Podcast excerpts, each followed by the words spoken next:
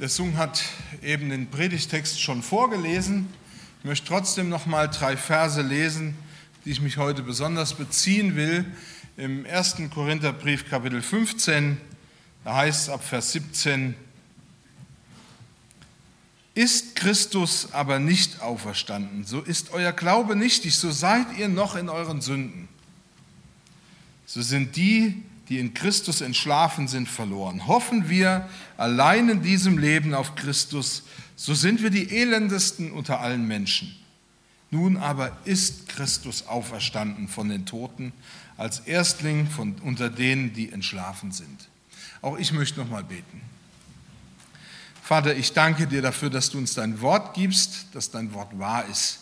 Und ich danke dir dafür, dass wir einfach jetzt miteinander feiern dürfen, dass du deinen Sohn gegeben hast. Und ich danke dir, Herr, dass du nicht im Grab geblieben bist. Ja, darüber freuen wir uns. Und deswegen können wir mutig und stark sein. Ehre sei dir dafür. Amen. Im apostolischen Glaubensbekenntnis, was ja viele von euch im Konfirmandenunterricht oder so auch gelernt haben, bekennen wir das alle und wir denken da meistens ja nicht drüber nach. Ich glaube an Gott, den Vater, den Allmächtigen, den Schöpfer des Himmels und der Erden und an Jesus Christus, seinen eingeborenen Sohn, unseren Herrn, empfangen durch den Heiligen Geist, geboren von der Jungfrau Maria, gelitten unter Pontius Pilatus, gekreuzigt, gestorben und begraben, hinabgestiegen in das Reich des Todes, am dritten Tage auferstanden von den Toten, aufgefahren in den Himmel.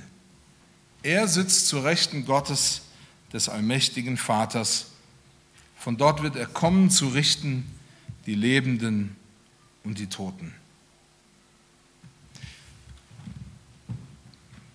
Dieses apostolische Glaubensbekenntnis ist ja ein, also wirklich etwas, wo man dicht gedrängt in ganz kurzer, knapper Form all das, was wir glauben, auf einen Punkt bringt.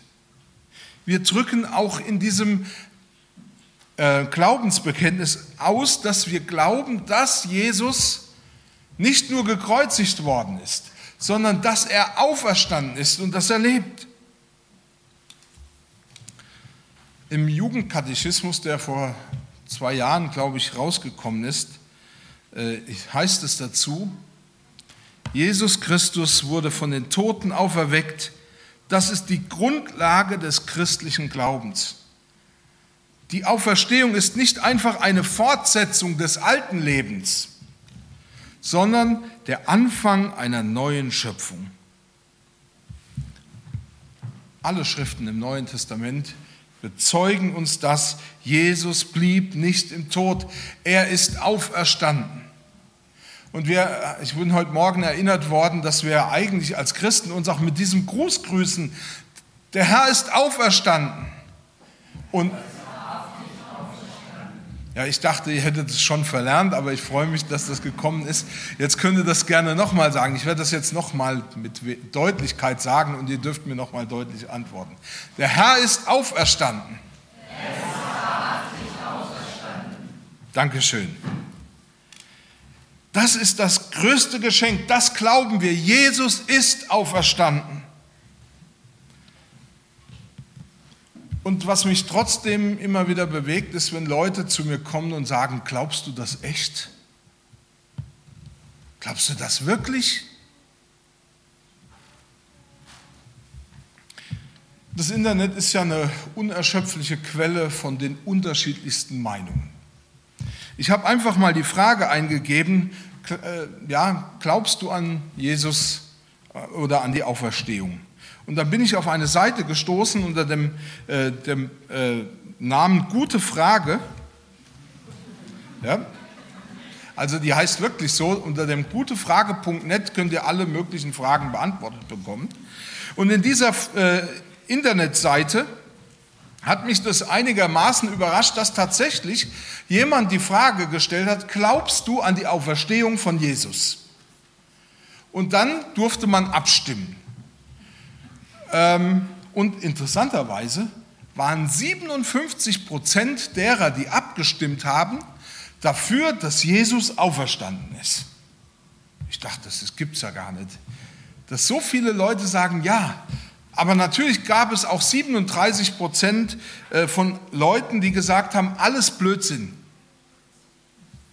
Dann gab es noch die restlichen Prozente, die sich auf andere Sachen verteilt haben.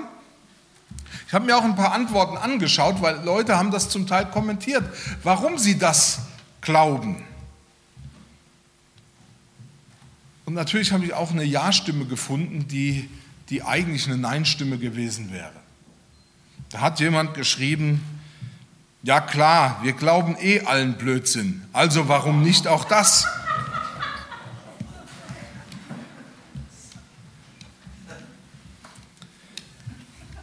An anderen Stellen hat man natürlich auch versucht, sich ernsthafter damit auseinanderzusetzen. Und da gab es durchaus auch Vorwürfe. Da hat jemand geschrieben, ähm, da will einer glauben, und biegt sich die Argumente mit der Brechstange zurecht. Also es heißt hier, hier wird alles irgendwie gebogen. Und andere haben das natürlich auch versucht, noch, noch mehr zu unterfüttern. Zum Beispiel in einem Beitrag stand zu lesen, der Historiker aber erforscht Raum und Zeit und per Definition kann nur etwas historisch sein, was Tatsache in Raum und Zeit ist dass er sich damit vielleicht auch widerlegen könnte, denn er konnte ja jetzt nicht beweisen, dass die Auferstehung Jesu nicht Raum und Zeit war. Ja, das ist ihm gar nicht aufgefallen. Oder ein anderer hat geschrieben, historische Quellen, und seien sie noch so gut, können eben keine Naturgesetze widerlegen. Und auf den ersten Blick dachte ich, sieht es doch so aus, als wenn wir unseren Glauben auf sehr wackelige Füße gestellt bekommen haben.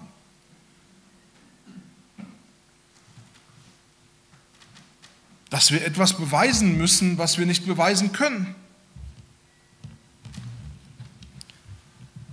Aber das ist nicht der Fall. Ich habe mich natürlich auch wieder schlau gemacht, verschiedene Bücher gelesen und in der Bibel geguckt und all diese Dinge. Und ähm, Hans-Peter Hempelmann hat ein Buch über die Auferstehung geschrieben und er machte deutlich, dass das heute für Historiker überhaupt keine Frage mehr ist, dass Jesus auferstanden ist, dass er gelebt hat, dass er gekreuzigt wurde und auferstanden ist. Fand ich äußerst interessant, dass er das so geschrieben hat. Es ist eine Tatsache, Jesus ist auferstanden. Natürlich gab es da immer auch Fragen, wo ich selber gesagt hätte, ich weiß nicht, wie ich das beantworten soll. Die kann ich nicht beantworten. Und vielleicht geht es dir ja heute Morgen auch so, dass du denkst, na ja, ich mache da mit, ich stelle mich da hin und wenn die sagen, der Herr ist auferstanden, dann sage ich auch für mich, der Herr ist auferstanden, vielleicht stimmt's ja. Vielleicht hast du ja auch Zweifel. Und das habe ich heute Morgen versucht oder möchte ich heute Morgen als Anlass nehmen, um einfach nochmal ein paar Anhaltspunkte dafür zu geben, dass Jesus tatsächlich auferstanden ist. Und trotzdem, wenn ich jetzt vielleicht auch heute ein paar Fakten dazu nennen will, muss ich auch klar sagen, dass wir ja, Glauben uns nicht einfach machen können. Glaube ist etwas, was Gott uns schenken muss. Jesus selber hat es mal gesagt in Johannes 6. Da sagt er, niemand kann von sich selbst aus zu mir kommen. Und er meinte an mich glauben, es sei denn ihm vom Vater gegeben. Aber Gott schenkt Glauben. Er schenkt dem Glauben, der ihn darum bittet. Und Glaube, so wie ihn die Bibel versteht, gründet sich auf Tatsachen. Es geht nicht darum, naive Überzeugungen im Nachhinein irgendwie noch für gültig zu erklären. Jesus ist auferstanden. Und ich möchte da heute darüber sprechen, über dieses Thema. Jesus ist auferstanden. Und ich habe drei Gedanken oder drei Punkte, die ich mit euch teilen will. Das erste, Jesus, woran können wir erkennen, dass Jesus ähm, auferstanden ist. Das erste ist, und das ist ja auch logisch, Jesus war tot. Von vielen Menschen kommt immer wieder die Frage, ja, was war denn, ob Jesus nicht vielleicht doch scheintot gewesen war oder nicht ganz tot? Hat man ihn einfach ins Grab gelegt, obwohl eigentlich äh, noch Leben in ihm war, weil man ihn dort sterben lassen wollte? Wenn wir uns solche Fragen anhören, dann, die, die ja durchaus auch berechtigt sind, die kann man ja auch stellen sollten wir uns trotzdem die Frage stellen, ob das sein kann, dass Jesus nur scheintot gewesen ist. Wir müssen uns nämlich vor Augen halten, was Jesus erlitten hat, als er gekreuzigt wurde. Jesus wurde vor seinem Tod, und da gibt es auch eine ganze Reihe an Literatur, die das alles bis ins Letzte auch darstellen, ähm, und natürlich in der Bibel wird es auch deutlich gesagt, ähm, oder vor allen Dingen der Bibel. Also ich möchte nicht so tun, als, als ob die Bücher für mich wichtiger wären als Gottes Wort. Also Gottes Wort ist die Quelle der Wahrheit. Aber hier geht es deutlich darum, dass Jesus gepeitscht und gepeinigt wurde und sechs Stunden am Kreuz hing. Vor seiner Kreuzigung wurde Jesus, das habe ich gesagt, ausgepeitscht.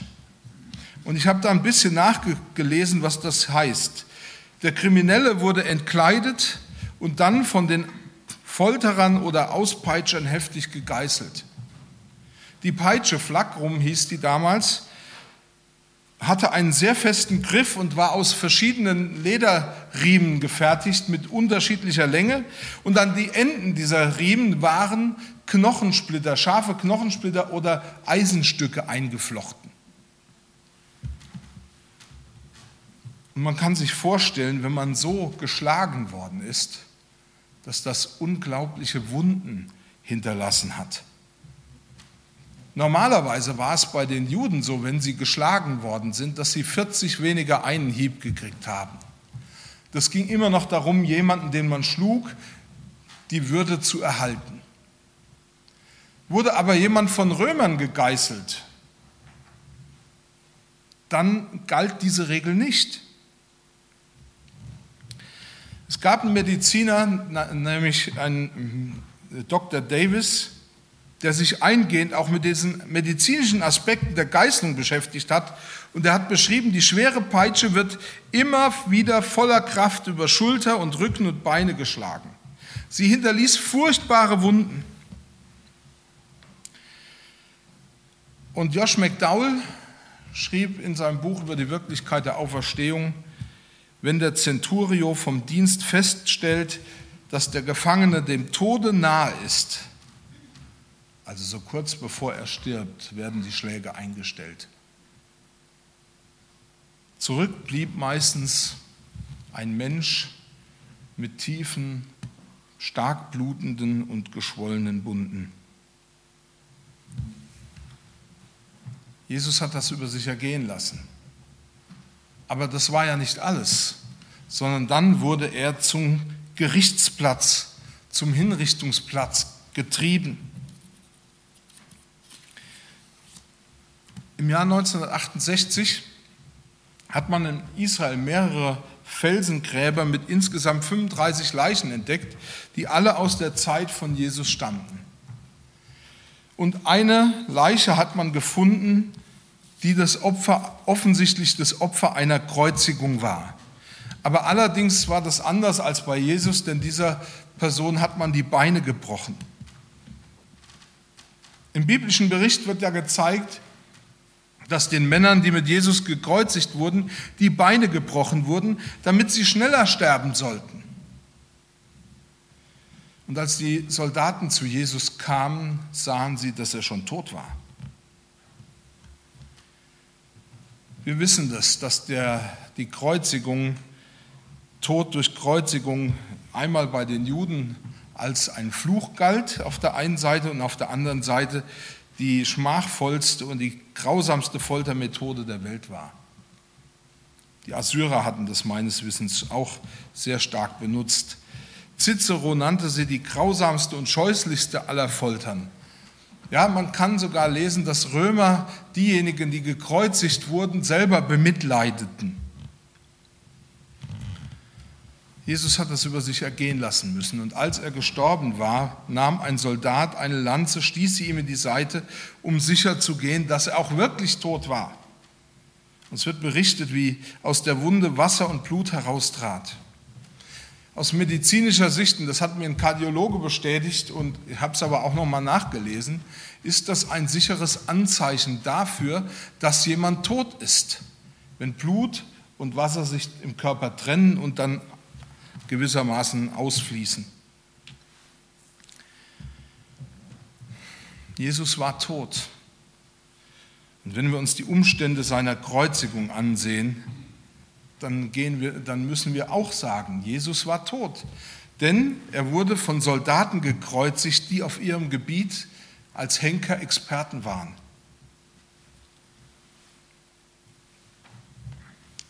Sie haben das, was sie getan haben, wirklich verstanden oder gekonnt. Timothy Keller zum Beispiel schreibt, dass es sogar amtlich bestätigt wurde, dass Jesus tot war. Denn der Centurio, der Pilatus berichtete von dem Tod Jesu, unternahm alles oder besprach alle Dinge, die man brauchte, um jemanden amtlich für tot zu erklären.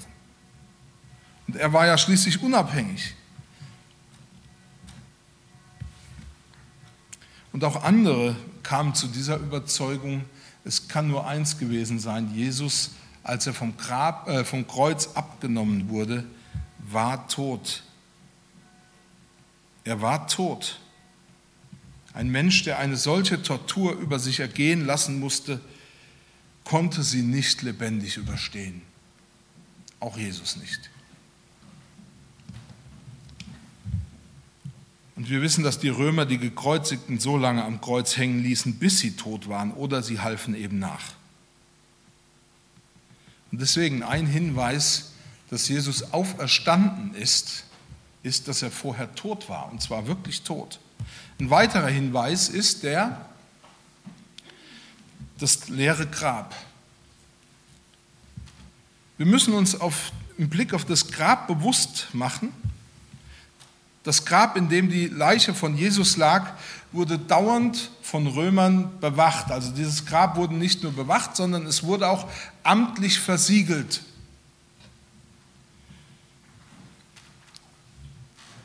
Und der Grabeseingang, wissen wir alle, wurde mit einem schweren, riesigen Stein verschlossen als die Frauen sonntags oder am Ostermorgen zum Grab hingegangen sind, weil sie Jesus einbalsamieren wollten, haben sie sich die ganze Zeit überlegt, wer wälzt uns den Stein von dem Grab? Wer macht das? Denn wir sind zu schwach, um das hinzukriegen. Nochmal zurück zur römischen Wache. Die römische Wache war unmittelbar vor dem Grab postiert und man kann nachlesen, eine Wache bestand aus 16 Soldaten. Wie gesagt, es gibt ja durchaus Skeptiker, die behaupten, dass Jesus von seinen Jüngern gestohlen worden ist. Und dass sie dann nach dem Diebstahl der Leiche verbreitet hätten, dass Jesus auferstanden ist. Aber schon die Tatsache, dass das Grab von Jesus massiv bewacht wurde, macht diesen Gedanken sehr unwahrscheinlich. Wir dürfen nämlich auch nicht vergessen, dass die römischen Soldaten ein starkes Interesse daran hatten, dass dieses Grab auch wirklich zugeblieben ist. Denn hätten sie das Grab nicht ordnungsgemäß bewacht, wäre das sozusagen ein Wachvergehen gewesen und auf Wachvergehen stand in der römischen Legion die Todesstrafe durch Kreuzigung. Das heißt, sie taten alles dafür, um deutlich zu machen, dass das Grab wirklich auch zublieb, dass niemand daraus kann. Und wie gesagt, Jesus hatte ja so viel also Schmerzhaftes erlitten. Er war tot, wie hätte er, selbst wenn er scheintot gewesen wäre, den Stein von, der, von der, dem Grab wieder wegrollen sollen oder all das. Der irische Anwalt und Kriminologe Sir Robert Anderson hat in England für den britischen Geheimdienst gearbeitet. Bevor er dann als Leiter der Detektivabteilung eingesetzt wurde, die den Auftrag erhielt, den Serienmörder Jack the Ripper äh, ausfindig zu machen. Und dieser Sir Robert Anderson war auch ein Rechtsgelehrter und Detektiv, der ein hohes Ansehen besaß und er widmete sich ganz besonders dieser Frage der Auferstehung von Jesus. Und er wollte herausfinden als Kriminologe, ob das jetzt den Tatsachen entspricht oder nicht. Und er schrieb einen Blick auf die Auferstehung, wenn Zeugen sich zusammentun, um ein Lügenmärchen zu erfinden, entstehen Widersprüche, wenn es um Detailfragen geht. Es gelingt nicht, im Voraus jede Einzelheit der Lüge untereinander abzustimmen. Diejenigen, die die Wahrheit berichten, werden einander ergänzen. Und das ist bei dem Kreuzigungs- und Auferstehungsbericht passiert. Die Aussagen ergänzen einander. Am Ende seiner Arbeit hatte er genügend Indizien gesammelt dafür, um selber wirklich auch sagen zu können, Jesus ist auferstanden. Er zog als Konsequenz, dass er sich zu Jesus Christus bekehrte, also dass er den christlichen Glauben annahm. Eines seiner wichtigsten Indizien war, dass niemand die Leiche vorführen konnte. Er schrieb dazu, die Christenheit hatte zwei Feinde, den Hohen Rat in Jerusalem und die Römer. Die Feinde hätten die Christenheit abschaffen können, wenn sie ein Beweisstück hätten vorführen können, die Leiche Jesu. Ein anderer schrieb, sicher ist jedoch, dass die jüdische Behörde die jungen Christen nicht mit der Behauptung angriff, das Grab sei doch belegt gewesen. Der Vorwurf lautete vielmehr auf Leichendiebstahl, aber diese Anklage setzt rein logisch die Anerkennung der Tatsache des leeren Grabes voraus.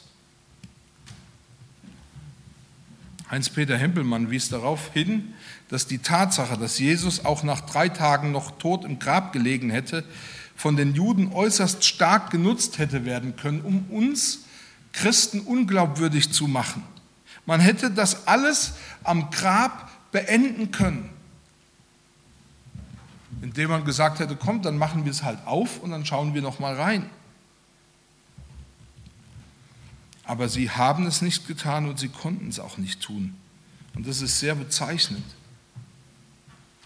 Man stellt sich mal die Jünger vor, wie, sie, wie die Jünger in Jerusalem in der Lage waren, seine Auferstehung zu verkündigen, wenn sie ständig durch die Anschauung des Grabes das Gefühl hätten haben müssen, Jesus ist immer noch da drin.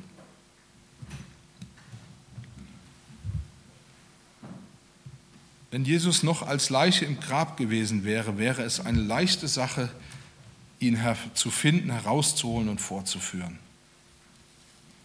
Denn alle wussten, wo das Grab lag. Und wir könnten sagen, wir sind die dummsten Menschen, die es auf diesem Planeten gibt. Wir glauben etwas, was die Naturwissenschaft schon lange widerlegt hat. Und wir glauben etwas, was man historisch widerlegt hat. Und wir glauben etwas, was ohne Hand und Fuß ist. Aber Jesus ist auferstanden. Und die Frage ist, was bedeutet das jetzt für dich? Jesus ist auferstanden. Was heißt das? Hat es in deinem Leben Wirkungen? Das ist so der dritte Gedanke, auf den ich noch eingehen will. Ich könnte sicherlich noch eine ganze Reihe an, an Fakten aufführen, die belegen, dass Jesus von den Toten auferstanden ist. Aber hier geht es mir jetzt noch um die Wirkung der Auferstehung.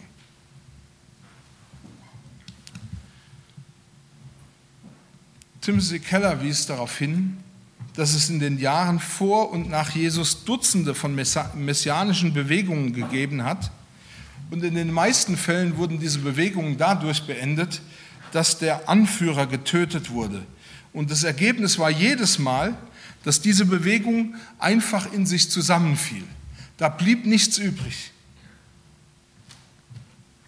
Als Jesus starb, brach seine Bewegung nicht einfach zusammen, sondern sie explodierte förmlich. Keller schreibt, im Lauf von drei Jahrhunderten verbreitete sie sich im gesamten römischen Reich. Was macht den christlichen Glauben so anders als die übrigen messianischen Bewegungen? Die Christen würden sagen, das, was geschah, nachdem der Anführer dieser Bewegung getötet wurde. Ich denke, das ist es eben, dass wir wissen, dass dieser, dieses Sterben und Auferstehen für uns wirklich wichtig ist und Wirkung hat. Und zwar nicht, weil wir es gerne so hätten und weil wir es wollen, sondern weil es den Tatsachen entspricht. Die Frage ist natürlich, was bedeutet das für dich? Seitdem Jesus Christus vom Tod auferstanden ist, sind wir Christen Menschen der Hoffnung. Wir haben eine wirkliche Hoffnung. Es wurde schon in dem Heidelberger Katechismus zusammen, zusammengefasst und das möchte ich auch noch mal kurz lesen. Da heißt es nämlich in der zweiten Frage im Heidelberger Katechismus: Was ist also dein einiger Trost im Leben und im Sterben? Die Antwort lautet, dass ich mit Leib und Seele beides im Leben und Sterben nicht mein, sondern meines getreuen Heilandes Jesu Christi eigen bin, der mit seinem teuren Blut für alle meine Sünden vollkömmlich bezahlt und mich aus der Gewalt des Teufels erlöst hat und mich also bewahrt, dass ohne den Willen meines Vaters im Himmel kein Haupt, kein Haar von meinem Haupt fallen kann. Ja, mir auch alles zu meiner Seligkeit dienen muss darum er mich auch durch seinen Heiligen Geist des ewigen Lebens versichert und ihm forthin zu leben von Herzen willig und bereit macht.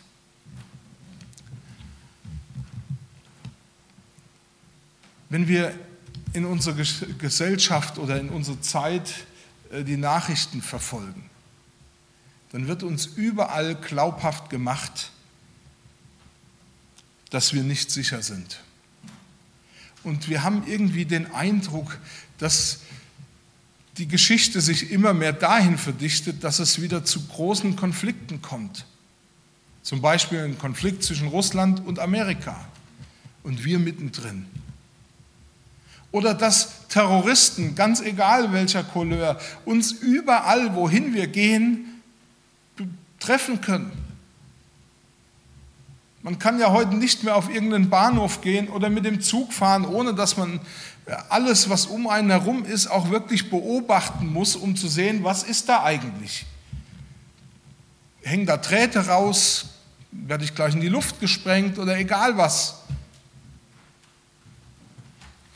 Wir können an LKWs nicht mehr vorbeigehen, weil wir denken, wer weiß, vielleicht sitzt da jemand drin, der in die nächste Menge rast. Und wir könnten verrückt werden, weil wir denken, was ist denn hier im Leben eigentlich los oder in unserer Gesellschaft los? Und wir wissen, Jesus ist auferstanden. Und damit hat all das Böse und all das, was in dieser Welt uns Angst machen will, nicht das letzte Wort.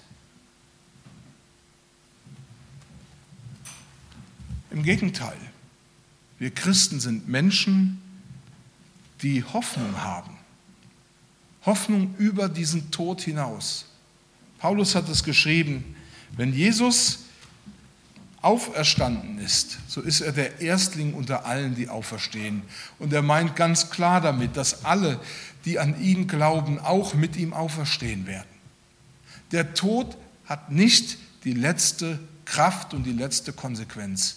Ich muss nicht am Grab stehen und sagen, das war's.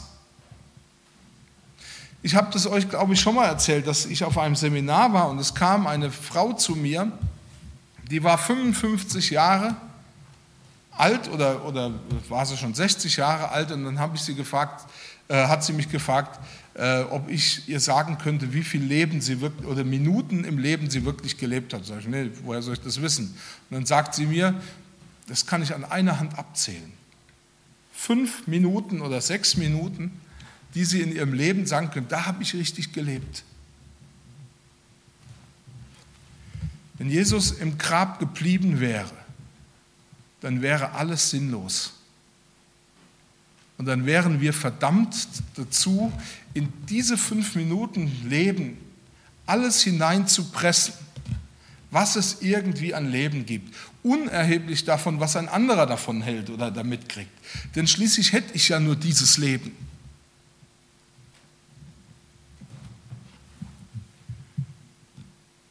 Aber weil Jesus den Tod besiegt hat, weil wir ein ewiges Leben haben, weil hier der Anfangspunkt für ein ewiges Leben gesetzt worden ist. Deswegen dürfen wir Hoffnung über den Tod hinaus haben, aber auch wissen, dass das in unsere Gegenwart hineinstrahlt.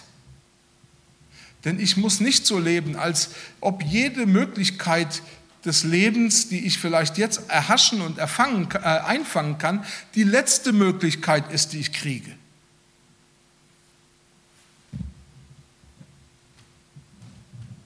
Und wenn ich die dann verpasse, dass es dann das war. Sondern ich darf wissen, Jesus hat mir ein ewiges Leben gegeben, weil er auferstanden ist vom Tod. Und deswegen, selbst wenn ich alt geworden bin und denke, ich warte eigentlich nur noch auf den Tod, dieses unvermeidliche, diese unvermeidliche Grenze, so darf ich wissen, Jesus hat den Tod besiegt. Ich habe, ein, wenn ich an ihn glaube, ein ewiges Leben. Jesus selber sagt, ich bin die Auferstehung und das Leben. Wer an mich glaubt, wird leben, auch wenn er stirbt. Und wer lebt und an mich glaubt, wird niemals sterben.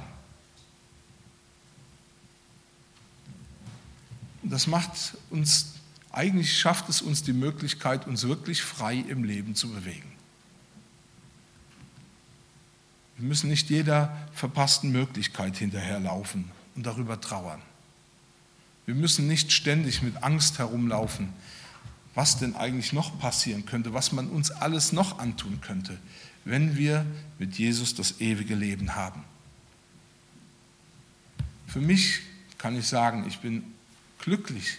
Jesus ist auferstanden.